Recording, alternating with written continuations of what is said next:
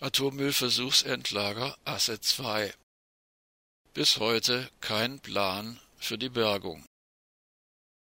Nach jahrelangen Protesten und einer Flut von Skandalmeldungen hatte das Bundesamt für Strahlenschutz im Januar 2010 angekündigt, der Atommüll aus dem sogenannten Versuchsendlager Asse 2 werde geborgen.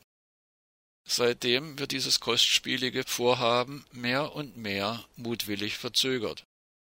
Jetzt wurde bekannt, dass bis heute noch kein Plan ausgearbeitet wurde, wie die 126.000 Fässer mit Atommüll geborgen werden sollen.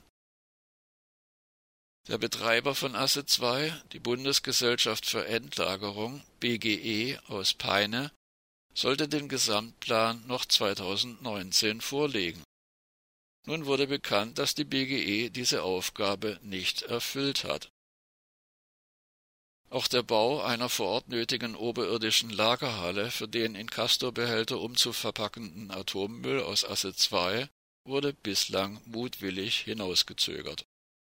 Und fast zehn Jahre nach dem Beschluss, den gefährlichen Atommüll zu bergen, ist angeblich noch keine Bergungstechnik gefunden.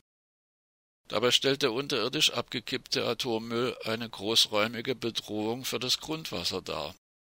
Ebenso wenig gibt es bis heute Auskunft darüber, welche Zwischenschritte es geben soll.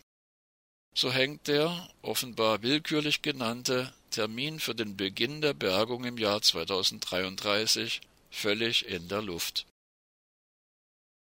Erst recht ist bis heute unklar, wohin der Atommüll nach einer zeitlich begrenzten oberirdischen Lagerung vor Ort auf Dauer sicher vor der Biosphäre abgeschlossen werden könnte. Das sogenannte Endlager für schwach- und mittelradioaktiven Atommüll, Schacht Konrad bei Salzgitter, kann den Atommüll aus Asse 2 nicht auch noch aufnehmen, dafür ist es zu klein. Doch obwohl auch die Endlagerfrage in Deutschland insgesamt noch völlig ungeklärt ist, dürfen weiterhin Atomkraftwerke in Betrieb bleiben und weiter Atommüll produzieren. Ein weiterer, hierzu verhältnismäßig kleiner Skandal kommt nun hinzu. Florian Pronold, Staatssekretär im sogenannten Umweltministerium, wollte am Mittwoch, 18. Dezember, nicht sagen, warum die BGE ihre Aufgabe nicht erfüllt hat und keinen Plan für die Bergung des Atommülls vorlegt.